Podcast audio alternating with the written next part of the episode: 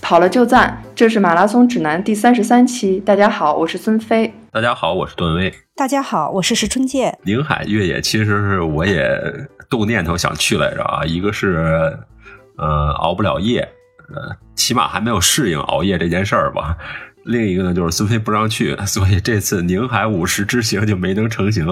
但是一姐去了。宁海其实这个越野赛啊，呃，它在南方是很有名的，因为现在呃，总的来说，做出品牌的越野赛在南方可能，比如说像宁海越野啊，在北方，比如说像，呃，就是咱们的那个 North Face 一百，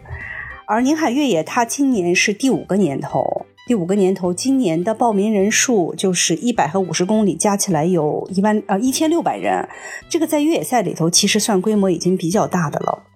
嗯，然后之所以去呢，也是因为就是这个赛事组织者是我们就是培训班的学员，赛事组织管理培训的学员，而且他们公司是全员都来我们这儿参加过培训，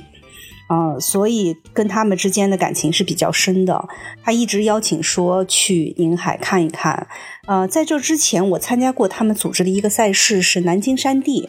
之前其实我们在节目里也推荐过，就是南京山地是一个相对来说入门级的这么一个山地赛，跟介于马拉松和越野之间。嗯，所以当时参加的感受就非常好。嗯，然后这次就是报名了这个宁海，也说一开始的时候呢胆还挺大，报了一个一百。报完这个一百以后啊，然后呢，也是也是朋友忽悠的，说你这个听 F 一百跑挺好，你现在下一步可以考虑一百了啊，就是听 F 五十跑的挺好，你可以考虑一百了。然后还有人有一个人呃，就是是答应全程陪我跑完这个一百的。然后我一想，都有人陪多好啊，多难得呀，于是就报了。报完以后什么状态呢？啊，报完以后其实自己还上了一个体能课，一周两练的，还挺认真的。但是呢，整个人的状态啊，寝食不安，就是那种。我怎么可能完成了一百呢？然后，然后这个力量训练少练了一次，就心里就特难受。因为确确实实，如果要跑一百的话，力量训练是绝对不能忽视。啊，更重要的就是，如果你要报了这个一百，你至少每个月要进山拉练一次，那是必须的。就是你和山之间的这种熟悉呀，这种这种锻炼呀，啊，这种。呃，技巧啊是必须要培养的，但进山是一个特别费时间的事情。就是你肯定一个你一个三十公里，你可能三个多小时加上拉绳、洗澡五个小时就完了。但你要进山刷个三十公里，那至少得八到十个小时。所以就没有这个时间，哎呀，寝食不安。后来因为不是认识这个赛事公司的学员吗？跟他赶紧商量说能不能给我改五十。然后自从改完五十以后，我是吃得好睡得香，就是那种人整整 整个人状态都变了 啊，瞬间踏实，对，瞬间踏实了。然后这次去。到那儿的时候呢，其实查了天气预报，当时说是有阵雨，所以抱了一些侥幸心理的。因为其实对我来说，我唯一跑过的一个五十就是 T F 五十。然后呢，虽然进山拉练过，但是一般自己都会选一些风和日丽的天气，谁会在下着雨进山拉练呀？所以其实我没有任何雨战的经验。啊，而且也没有，就基本上南方的山也不是很了解，又没有朋友，因为朋友已经去跑一百了，并没有人陪着我，所以其实心里特别忐忑。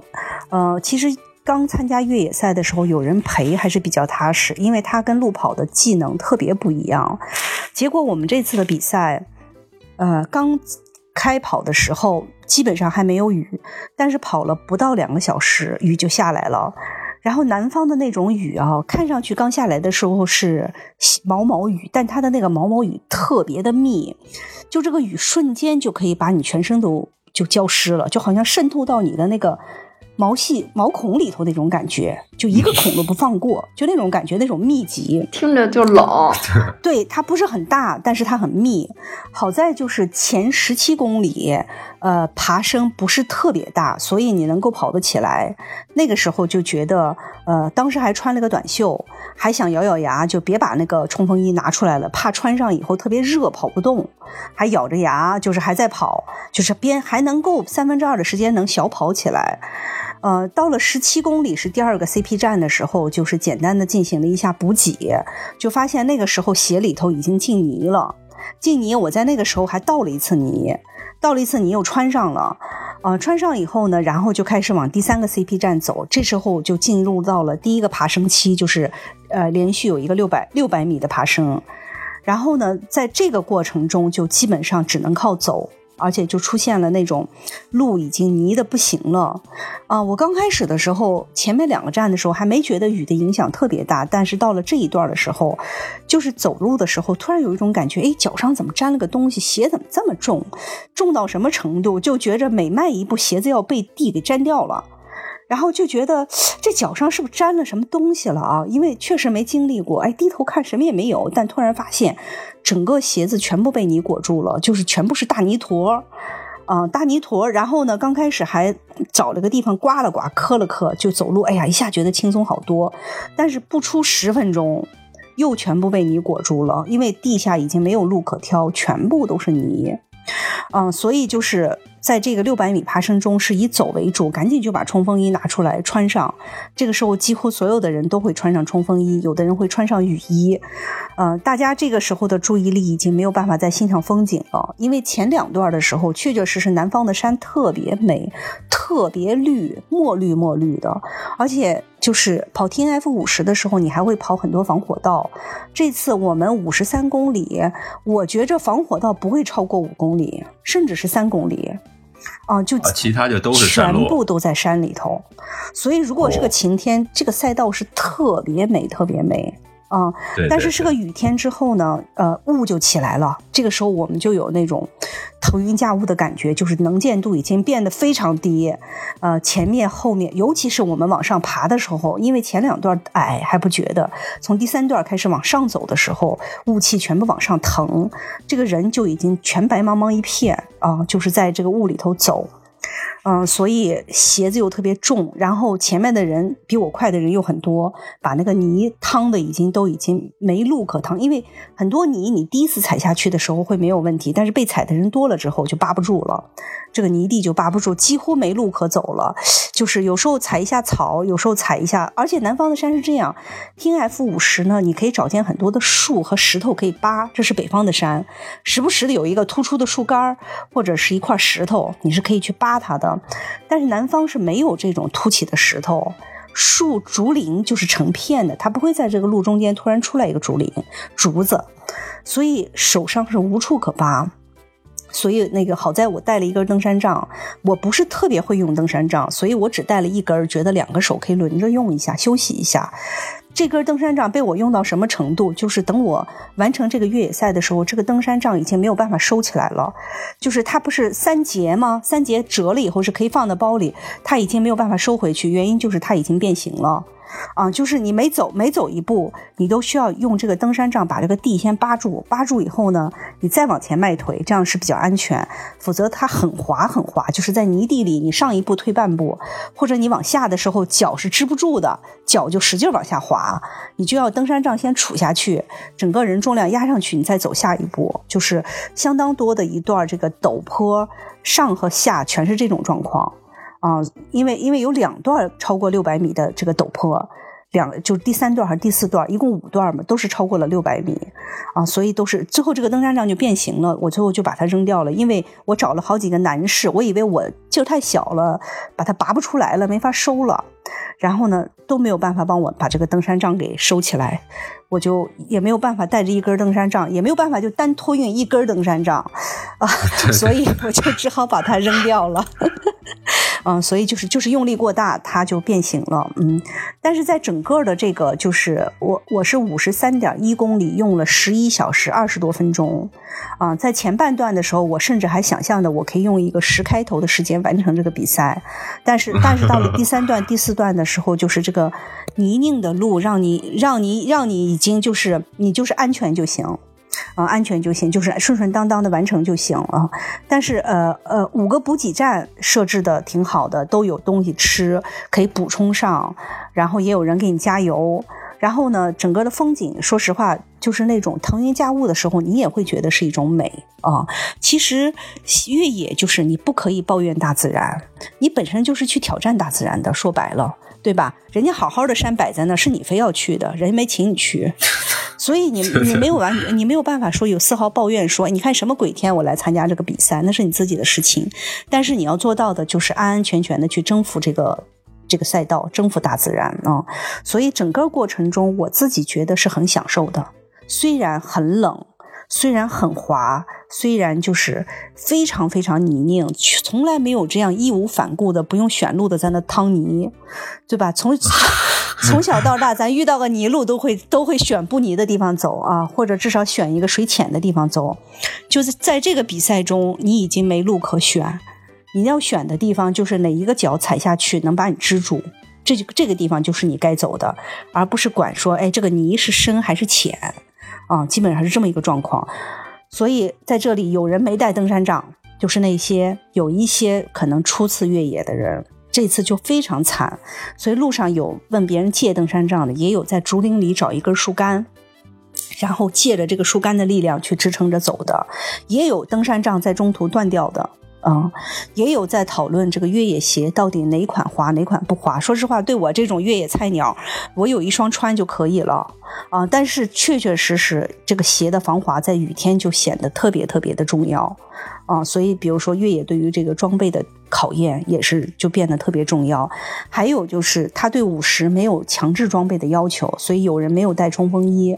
呃，一百是有这个强制冲装备的要求，因为一百要过夜，五十没有过夜，五十是早晨六点发枪到晚上六点关门啊，所以有人没带这个呃冲锋衣的就会很冷很冷。啊，就是基本上那种冷，就是你只有跑起来才会暖和。一到补给站吃东西的时候，你就扒拉几口赶紧走。不像 T N F，我们可以舒服的在补给站吃它半小时，吃遍了再走。对对对，那个你停下来吃就是冷啊，所以你赶紧吃上一点就赶紧走。但是基本上补给站都有热的姜汤啊，这种还好一点儿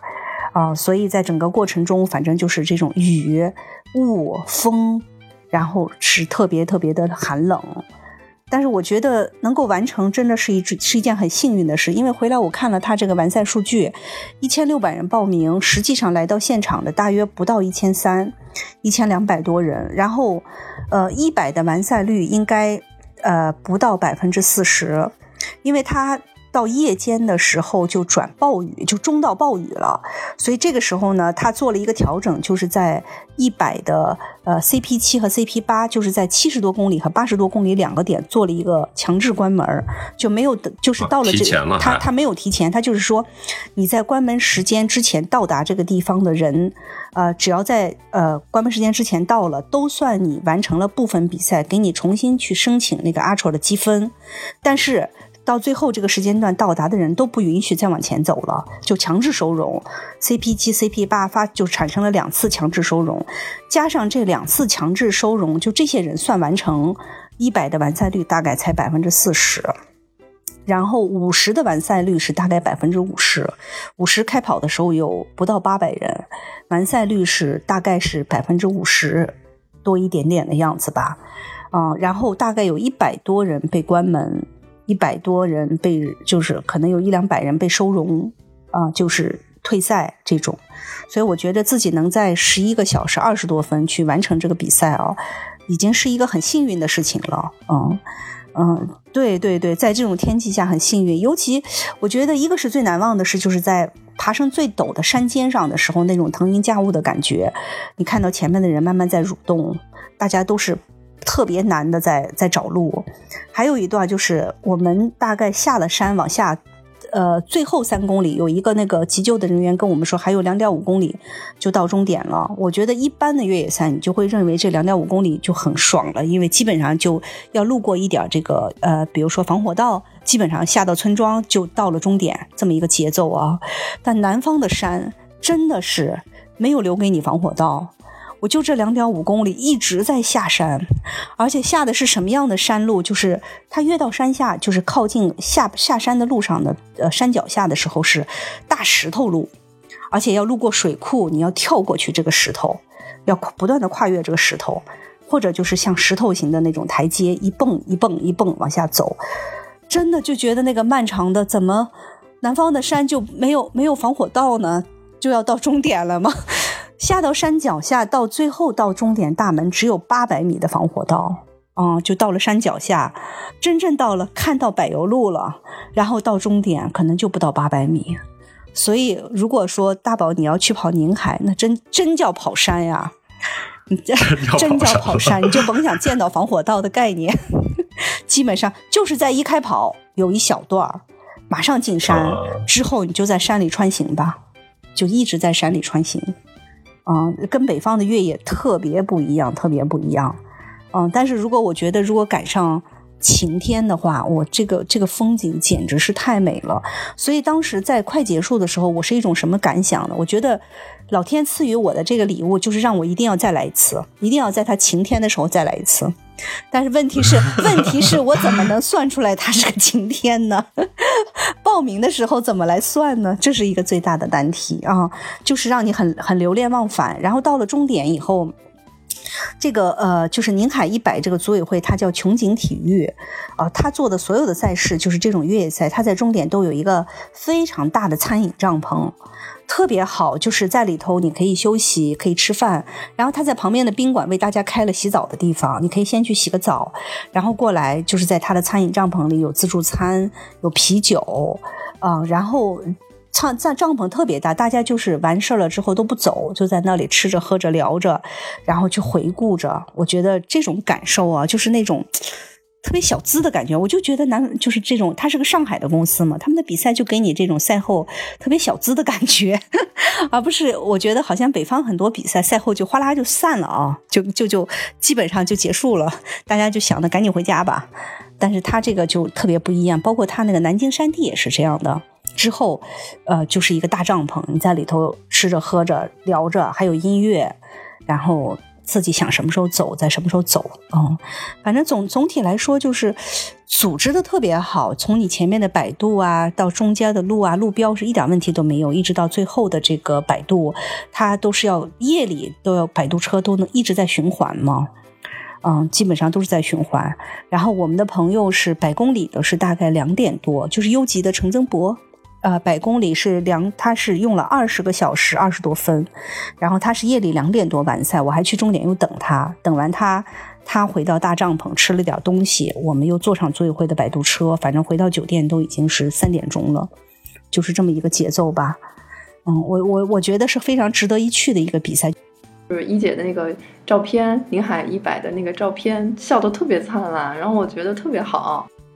对他这一条赛道上布的那个摄影师位置都选的特别好。我那一张照片就是在，呃，从一个山头下来，穿越他穿他每个山头下来都是一个村庄，每个山头下来一个村庄，所以在穿越一个村庄的小路的时候，一拐弯有一个摄影师就拿了个照相机这样对着你。我说稍等，让我露出号码布，因为每个人每个人穿上冲锋衣之后号码布都在里头嘛，就懒得说在。就别一下，再别到冲锋衣上，所以看到那个摄影师的时候，我说稍等，让我露出号码布，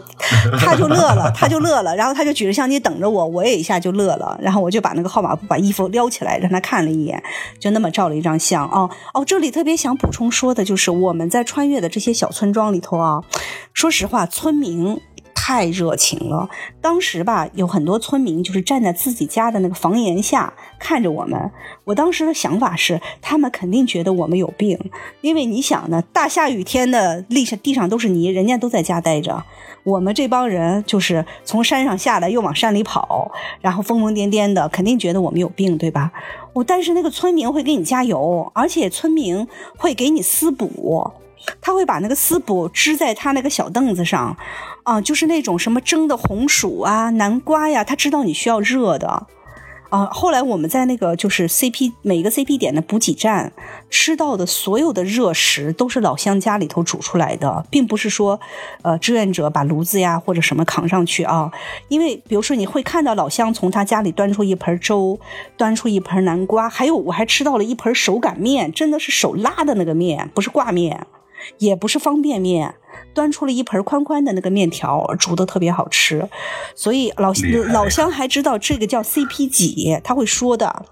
你们现在到 CP 几了，你知道吗？当你看到村民说出来你在 CP 几的时候，你特别感动。哎，你觉得你和他是一体的。他后来他们说，整个村里的支书啊，什么带着儿子呀，带着家人啊，整个村民啊，都在为这些选手忙碌着。啊，他们都很清楚这一天有比赛，然后要把家里的狗看好，然后对，就是这些选手很冷，要吃上热的东西。我觉得这个比赛就是五年在这里五年，跟这个村民建立起来的感情特别深厚。办这个比赛对于当地村民来讲有什么直接的收益吗？我觉着对村民来说没有什么收益，因为你像我们住的地方都是宁海县。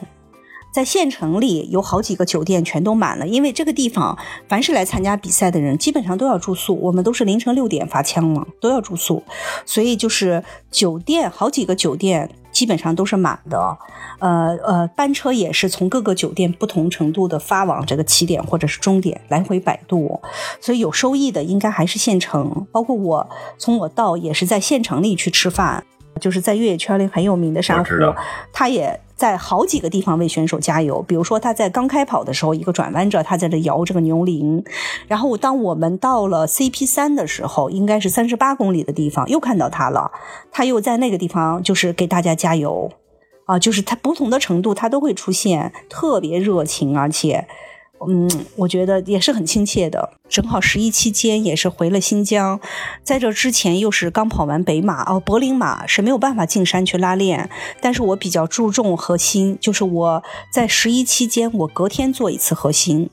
就是徒手的，呃，然后中间我还爬了两次楼梯，就是十八层楼从下到上爬上去，然后坐电梯下来，再从下到上爬上去，坐电梯下来，就是两次以后，就这几次锻炼，我在宁海中间，就是所有的爬升，我没有觉得腿有就是承重或者是乳酸，我可以一气儿，就是看到每一个坡，我都可以一气儿从底下爬到上面，所以我在爬升的时候都超过了好多人，只不过就是。下的时候很滑，自己还是踝部力量不够，也比较胆小。下的时候是很慢啊，所以我觉得就是如果说要去呃跑越野赛，不光是说你要有路跑的经验，你必须要去做这个核心，去增强你的腿部啊、踝关节呀、核心力量，甚至是你的肩部，因为你要用杖，杖也要去支撑嘛。嗯，然后我这次的感受就是。这是比完的第二天，我今天可以去跑步了，已经没问题了。上一次听 F 五十比完是第一个五十，呃，第一天完了，基本上在床上就躺着了。然后 这次觉得就没问题了，嗯，所以练一练核心还是蛮重要的。咱们就这个话题，就把冬训也跟大家介绍介绍吧。因为最近在微博上有很多的朋友提出来这个问题，说马上天气要凉了，比如说我怎么穿增减衣服啊？然后跟夏天跑肯定是要有区别的，我应该。该进行一些什么样的训练？我觉得咱们在这里边也正好给说一下吧。呃，对，因为我这次从柏林到这个宁海都经历了这个雨战啊，所以再加上天气也转凉了，然后呃，确确实实的觉得要跟大家聊一聊这个冬训的事情了。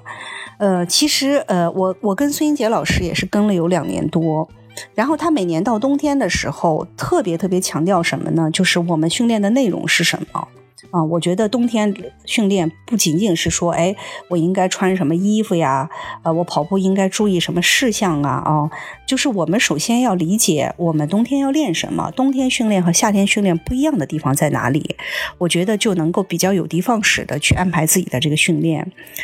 嗯，其实冬训对于专业队的中长跑选手来说是特别特别重要的，他们会非常看重这个冬训的质量啊。呃，冬训的时候为什么这么说？冬训对于这个呃中长跑选手特别重要，因为中长跑选手他最主要的就是他的耐力，这个耐力最主要训练的时间就是冬天啊。所以呃，孙老师老跟我们说，冬天就是练两样，第一个就是耐力，第二个就是力量。啊，它不是练你的无氧能力，它也不是去拉拉你的心肺，啊，所以它最主要的就是耐力和力量，每次都给我们这么强调。那么，所以冬天会跑比较多的一个长距离。呃，跟夏天相比，会跑比较多的长距离。我们一般夏天很少去跑三十或者三十以上的距离，因为夏天的消耗是非常大，跑三十或者是三十五。但是我们冬天的时候拉的长距离是比较多的，尤其在周末的这个训练课上，呃，夏天可能会去跑一些，呃，比如说步频间歇呀，跑坡间歇呀，就是会有一些这种对心肺的一些刺激。但是到冬天，这种训练都会取消，基本上就是以拉长距离为主啊，为什么这么说呢？就是，呃，冬天的时候呢，其实天气比较冷，然后人的这个血管的这个压力会增加，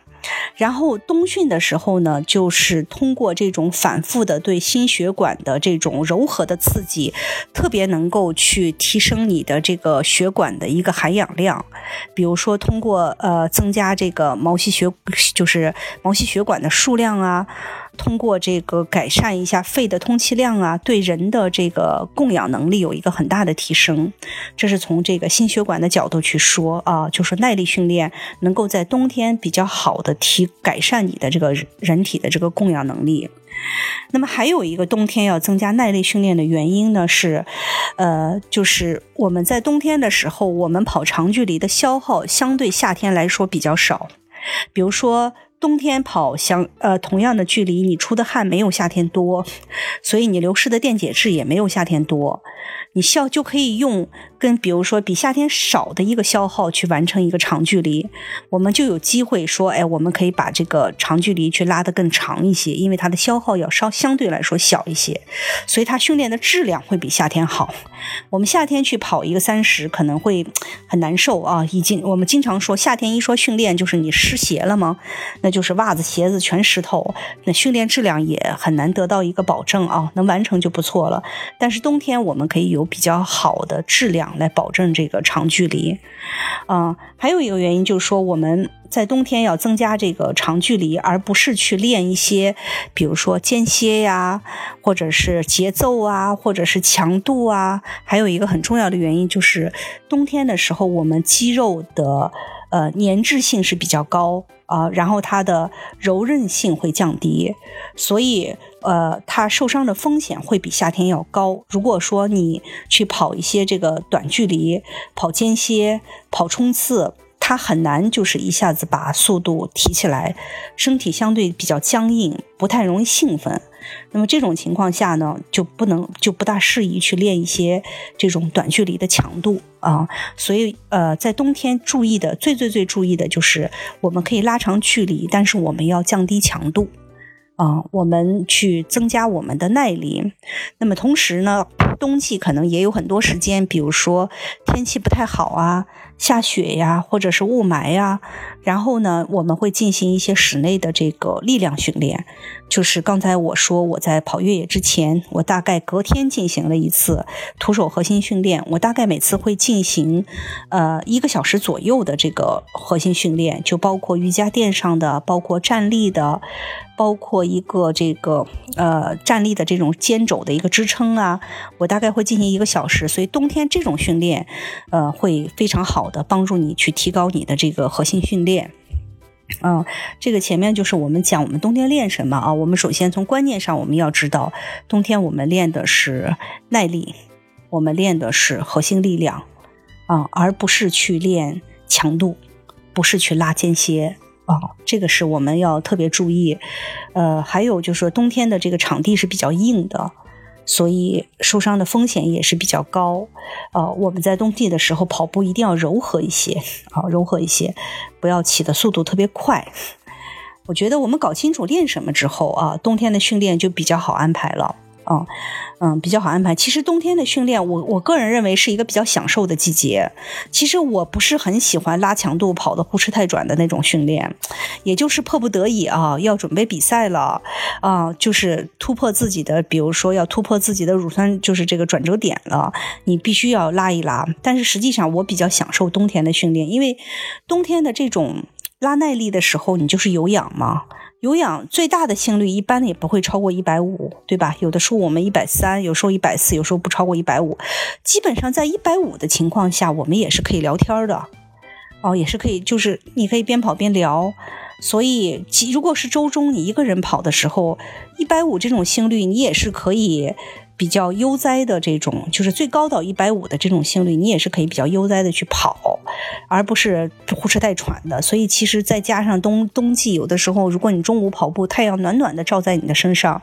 特别的享受啊！我我其实蛮是 蛮喜欢这种冬天的耐力训练的，就是这个耐力的储备期。嗯，所以我们强度不是很大，但是我们可以去多一些这个有氧训练。呃，一般来说呢。呃，因为强度不是很大，所以我们要把这个距离要拉长，距离拉长。呃，如果说周跑量在五十以下的人，就是你的周跑量，那么你周中的时候，你可以跑一小时，或者是七十分钟的有氧。但是到了周末呢，要跑稍微长一点，所谓的稍微长一点，一般来说要跑到十六公里，或者是十六公里以上。就是这是一个基础量了。对于这种我们要储备这种长距离的人，那对于就是周跑量达到了，比如说六十公里甚至七十公里的人，周中可能也要进行到一次到，就是至少要进行一次九十分钟或者一百分钟的这样的一个有氧，然后周末基本上都会跑到半程以上，就是至少要跑到二十一公里这样，啊。然后，如果周跑量更大的人，嗯，最大的一般来说八十九十甚至一百的话，那他周中的跑步可能每天都会达到十三四公里，周末可能就会隔周去跑一个三十，怎么样啊？就是去拉得更长。但是这个因人而异啊，这种这种跑量的积累是循序渐进的。不能说你现在是一个一百五的月跑量，你你觉得这个听完这个节目以后，你下了你你决定按照周中跑十公里以上，周末拉三十，给他怼到三百，那也不行，就是就是就是得循序渐进啊，循序渐进，因为这个跑无无谓的去就是如果不循序渐进的增加跑量的话，这个也是很容易受伤的。哦，这个跑量太大是很容易受伤，所以基本上就是我们讲的耐力，就是要降下来强度，而要把距离拉长，或者是把时间拉长。但是你单次跑步的强度要把它降下来，降到什么程度？我们周中的有氧基本上都是在一百五以下，一百三到一百五之间啊，呃，然后基本上周末的长距离也会在这个心率之下。呃，还有一些人，他说我在备赛，比如说广马呀、升马呀，甚至我可能要准备十一二月份有一场全马比赛要比，那我冬天的这个强度怎么上？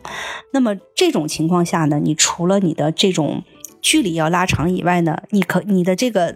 强度可以把它增大到混氧啊。所谓的混氧，就是说在这个一百五呃心率的这个需要训练中呢，你可以适当的。在你的后三分之一段，把它逐渐的往这个乳酸门槛的这个强度去过渡，就把它跑成一个混氧。就比如说你跑了一个十六公里，你可能前十公里是在一百五十的心率之下，你后六公里你可能从一百五十公里逐渐的提速，最后一公里你可能跑到了一百七或者一百七十以上啊。但是不建议冬天去冲一百八或者更高的心率。冬天最大最大的心率基本上也是控制在你百分之九十的强度就可以了，不要再跑得更快啊。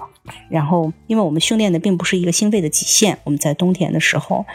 所以这种混氧的训练，其实在冬天上强度的时候是蛮常见的啊。呃，就是我先有一个有氧的积累之后。然后再逐渐的去增大一点强度，在后三分之一段，因为这个确确实实对于冬天来说，你身体的适应是需要一个很长的时间的。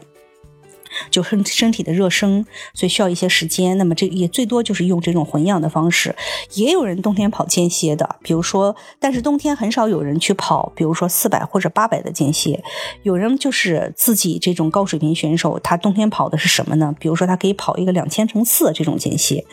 但是这种间歇他也是在这之前至少要跑一个五六公里的有氧啊，让身体热透了。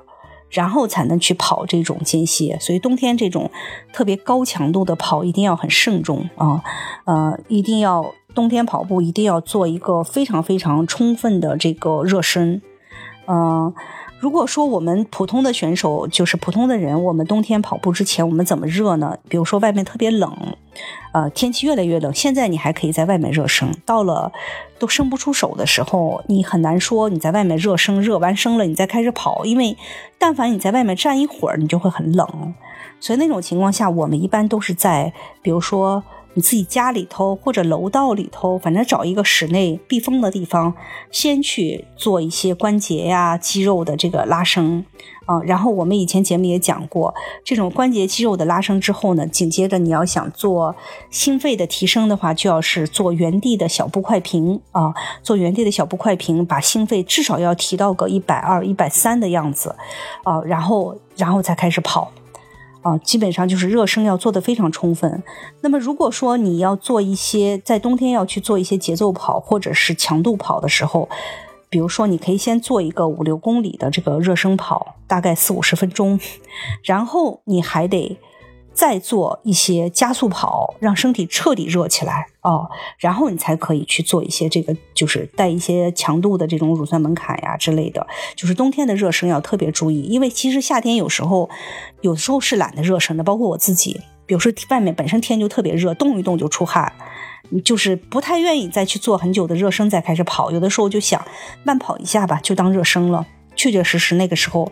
跑个随便跑个五百米，可能身体就基本上开始出汗了。但冬天不是这样的啊，所以冬天的这个热身一定要特别特别的充足才可以，至少至少可能要热身个十分钟、十五分钟啊。那么结束之后也一样，这个拉伸，冬天的拉伸绝对不能低于十五分钟啊，绝对不能低于，就是让身体要慢慢的冷下来，一定要把肌肉都拉开了。啊，因为冬天是很容易产生这个肌肉的痉挛呀、僵硬啊这种的。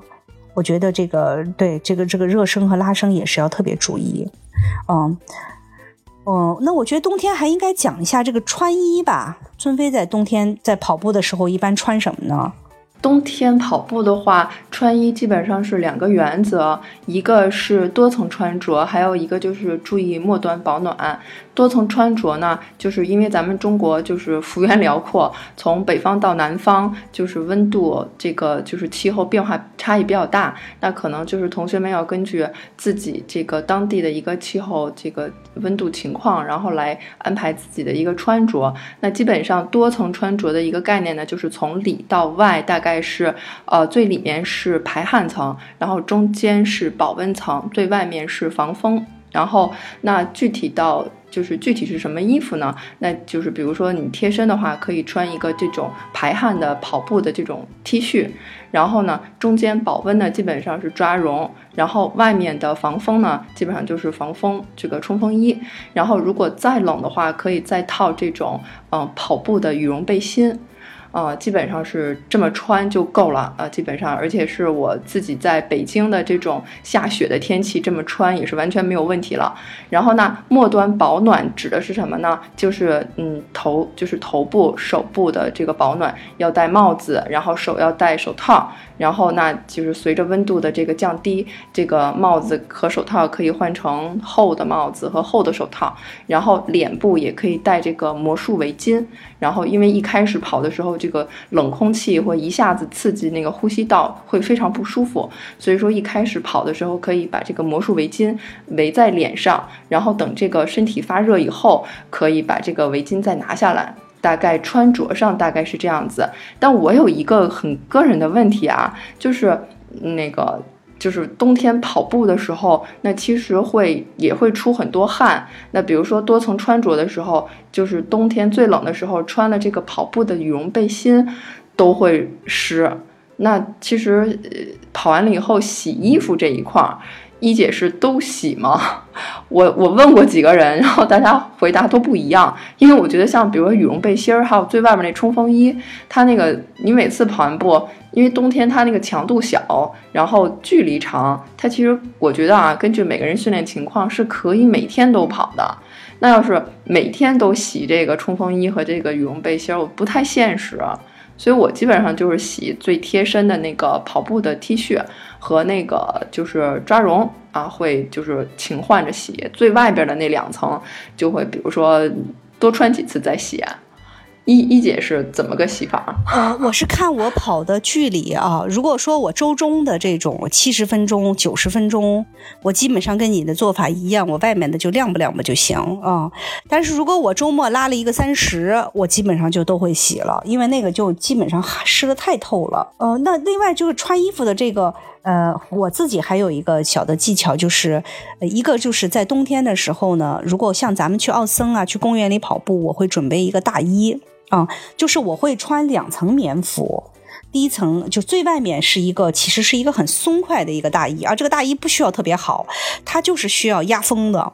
嗯，这个大衣呢，我基本上比如说就是裹在外面，到了那个地方我往车里一放啊，或者是呃往如果是有存衣服的地方往那一拖，然后呢还有一个小的薄的棉服，基本上就是穿着用来热身用的。热完身之后呢，这个棉服也会脱掉啊，但是就可以就可以开始跑了。基本上里头穿的跟孙飞说的一样，比如说冲锋衣啊，呃，羽绒的小的羽绒马甲呀，抓绒啊，再往里是一层排汗的。但是如果像就是长距离的时候，这几层衣服基本上就全湿的透透的。全湿的透透的之后呢，我们就是要做一些，比如说我说了不能少于十五分钟的一个拉伸，我会把我那层小棉服就赶紧套上，套上以后就去做拉伸啊，做拉伸。这个时候呢，就是比如说该回家的时候，我会马上把我那大棉服裹上，因为北京在路上你还是需要一个半小时四十分钟，这是至少的，所以裹着这个大棉服开个车呀，或者裹着大棉服坐个地铁呀，总之来说，我觉得更保暖。啊，就是有一个大棉服压在外面，就是特别踏实的感觉，这是一个。就是还有一个，就是我会准备，呃，就是就如果是跑长距离，我会戴一个手套和帽子的情况下，再准备一副干的手套和帽子。啊，因为就是你跑完在拉伸的时候，你的那个呃手帽子和手套都是汗的情况下，特别容易着凉。其实就是像你说的末端保暖是特别重要的，所以呢，我会。把那个帽子和手套就准备一副干的，我拉伸的时候我会把这个湿的摘掉，把那个干的马上换上。哦，就把尤其把头要裹好，把头保护住之后，然后再去做一些拉伸。啊，包括裤子，特别冷的天的时候，我们喜欢穿压缩裤跑，但是去的时候可能外面先套一个保暖裤，跑的时候把它脱掉了，然后拉伸之前再把这个裤子马上套上。啊，套上之后然后再去做拉伸。反正我觉得，就是保暖做的越细致，呃，越不容易着凉感冒。因为你一旦着凉感冒，你就是一个礼拜不能跑，对吧？至少一个礼拜，嗯，会得不偿失的。对，就是这个感冒不能跑步这件事儿，是不是也应该就是聊一聊？哎呀，反正我觉得来日方长嘛，干嘛非要在感冒的时候还要跑步啊？嗯，有对，至少在头三天，我觉得是不能跑的，因为。它会加重了你的这个心肺的负担。你本来感冒的时候就是有一定的炎症嘛，对吧？它会加重你的负担，尤其有的人还吃药，那就那就更不容易了。我觉得，呃，因为已经也有过这种因为感冒了跑步出现身体更进一步不适的。感谢大家收听马拉松指南，我们的节目每周三播出，也欢迎大家关注我们的社交账号，经常有福利送出。我们的微博是。马拉松指南官微，官方的官，微博的微。我们的微信是马拉松指南播客，也欢迎大家关注主播的微博。我的微博是段威喜欢阳光很好，我的微博是孙飞 runner，我的微博就是我的名字石春健，春天的春，健康的健。我们下周三见。